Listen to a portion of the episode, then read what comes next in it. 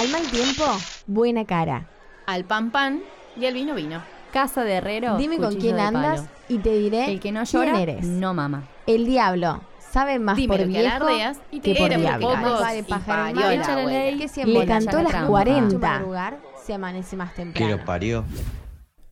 Somos palabras, frases, dichos e ideas. Pensamos con todos ellos y los usamos para recortar y entender nuestra realidad. Conocer nuestro ADN lingüístico permite conocernos más. ¿Cuál es la historia de las frases, dichos, palabras y refranes que usamos a cada rato? ¿Esconden sentidos que desconocemos al momento de usarlas para expresarnos? Los invito a este viaje a través de las palabras. Conocerlas es conocernos más a nosotros mismos, porque somos Somos. Somos. palabristas. Ojos que no ven, corazón que no siente. Nuestros abuelos, sadres o tíos, cuando éramos pequeños, nos decían esta frase para explicar de forma simple la complejidad de la psicología humana. Si no me entero de lo que pasa, no me duele. Ahora, ¿es la ignorancia un camino válido para ser feliz? ¿Es recomendable mirar siempre para otro lado? Bienvenidos y bienvenidas a Palabristas. Para el capítulo de hoy, les propongo que recuerden en qué momento y por qué situación dijeron o les dijeron la siguiente frase. Ojos que no ven, corazón que no siente. Ojos que no ven y corazón que no siente nada. Quiero que Tengo una duda muy importante sobre esta frase para arrancar.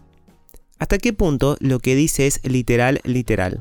O sea, ¿solo los ojos o la vista es lo único que cuenta? ¿O los otros sentidos también están incluidos? Además, está el tema no menor del corazón.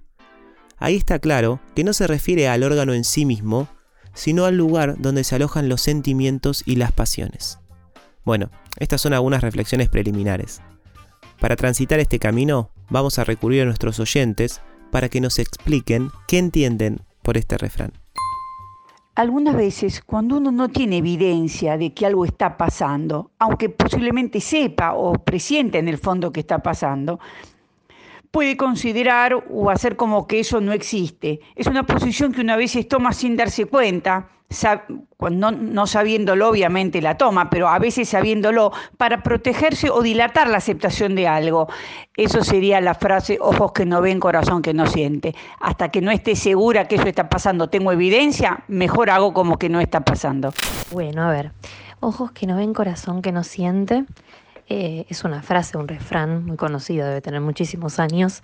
Eh, me parece que hace alusión al sufrimiento en las relaciones amorosas. Me parece que tiene que ver un poco con, con el amor, con la pareja, y que a lo que hace referencia es que muchas veces cuanto uno menos sepa, o menos se entere, o menos información o datos tenga sobre lo que la pareja hace, dice o piensa, eh, respecto a diversos temas, se sufre menos. Sí, eso me parece que tiene que ver con, por eso corazón que no siente, ¿no? Como que cuanto menos información o menos se sepa sobre algunas situaciones de, de la pareja, menos se, se sufre y menos padecimiento hay.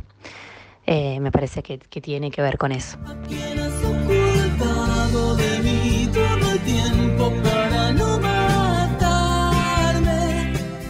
Rastreé sus orígenes y todo indica que apareció por primera vez en el célebre Don Quijote de la Mancha y en el volumen 2 de este libro se puede leer.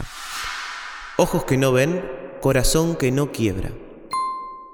Hay una variante muy interesante, el corazón que no quiebra.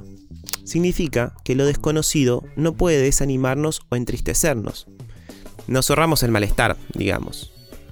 Otro datazo interesante que conseguí, googleando, eh, voy a ser sincero, son las palabras de un autor francés de principios del siglo XX que ganó el premio Nobel, el célebre Anatole France, dijo alguna vez, La vida nos enseña que no podemos ser felices sino al precio de cierta ignorancia. Bueno, ahí hay otro matiz interesante. Porque esta idea no es tan descabellada. ¿Cuántas veces nos enteramos, queriendo o sin querer, de un dato que desconocíamos y nos generó preocupación, angustia, enojo o cambió nuestra relación con alguien para peor? La pregunta acá es, ¿resulta mejor la ignorancia feliz que la realidad cruda?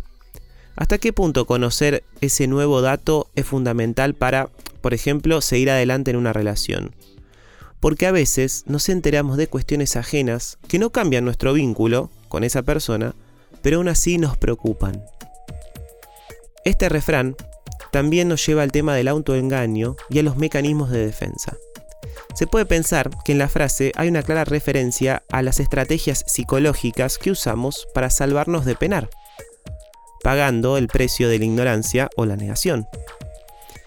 Este punto me trae a la cabeza otra frase también muy pertinente, esa que dice, no hay peor ciego que el que no quiere ver. Cuando alguien se resiste, consciente o inconscientemente, a enfrentar una realidad, no hay evidencia científica ni pruebas materiales que conmuevan su cabeza durez. Oye, chamo, ¿tú estás viendo lo mismo que yo? Lo veo, pero no lo creo. Es nuestra pareja con otra persona, dándose un beso. Y con lengua. Uy, uy, uy, uy, se formó el drama. Hay que avisar a Cerebro. A ver, Cerebrito, nos están poniendo los cuernos. Atentamente, los ojos. Y... Ahí va.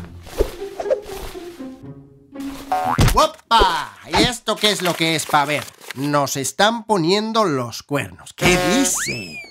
Nah, esto no puede ser. Se habrán equivocado. Mirar bien, que seguro que es otra persona, o será un saludo amistoso. Ay, Dios mío, estos ojos. Hay momentos y situaciones donde una parte nuestra se esfuerza para que otra parte de nuestra cabeza no se entere de tal o cual dato y así está tranquila. Pero esta estrategia, créanme, se paga muy caro. Hay un autor que estudió este tema a fondo. Se llama Donald Davidson y en su libro Engaño y División se dedicó a describir los mecanismos que se ponen en juego en el autoengaño. Dice que se tienen que dar las siguientes condiciones. 1. Una creencia falsa. 2. Negar evidencias en contra de esta creencia falsa. 3. Procesos mentales no cognitivos, como emociones o sentimientos, que sostengan esta creencia falsa. O sea, que lo más visceral de nuestro ser nos puede alejar del sendero criterioso y fáctico, haciéndonos defender ideas erróneas. Es muy común escuchar esta clara contraposición entre la razón, siempre criteriosa, y los sentimientos. Particularmente creo que a veces se caen en divisiones muy simplistas que no ayudan a entender la verdadera complejidad de la cuestión. Desde el psicoanálisis también se pensó este tema del esfuerzo del ser humano por evitar saber algo. Todas las estrategias inconscientes que el yo usa para defenderse de lo que le deviene displacentero se llaman mecanismos de defensa. El displacer puede venir de nuestro interior, un sentimiento, un deseo, una curiosidad, pero también de afuera, un hecho o una realidad que nos angustia. Hay muchas clasificaciones sobre los mecanismos de defensa y la lista varía según el autor. Pero básicamente se trata de que muchas veces nuestra cabeza se resiste a abandonar aquello que le da placer o seguridad, y por eso se las rebusca para mirar hacia otro lado. Los refranes de hoy nos llevan a pensar sobre cómo la ignorancia influye en nuestra forma de relacionarnos, tanto con personas como con situaciones en general. ¿Hasta qué punto la ignorancia es útil para una vida más tranquila, más pacífica? Y hasta qué punto la ignorancia nos aleja de poder decidir con todas las cartas sobre la mesa. En general, siempre se vio a la ignorancia como algo negativo, algo a evitar.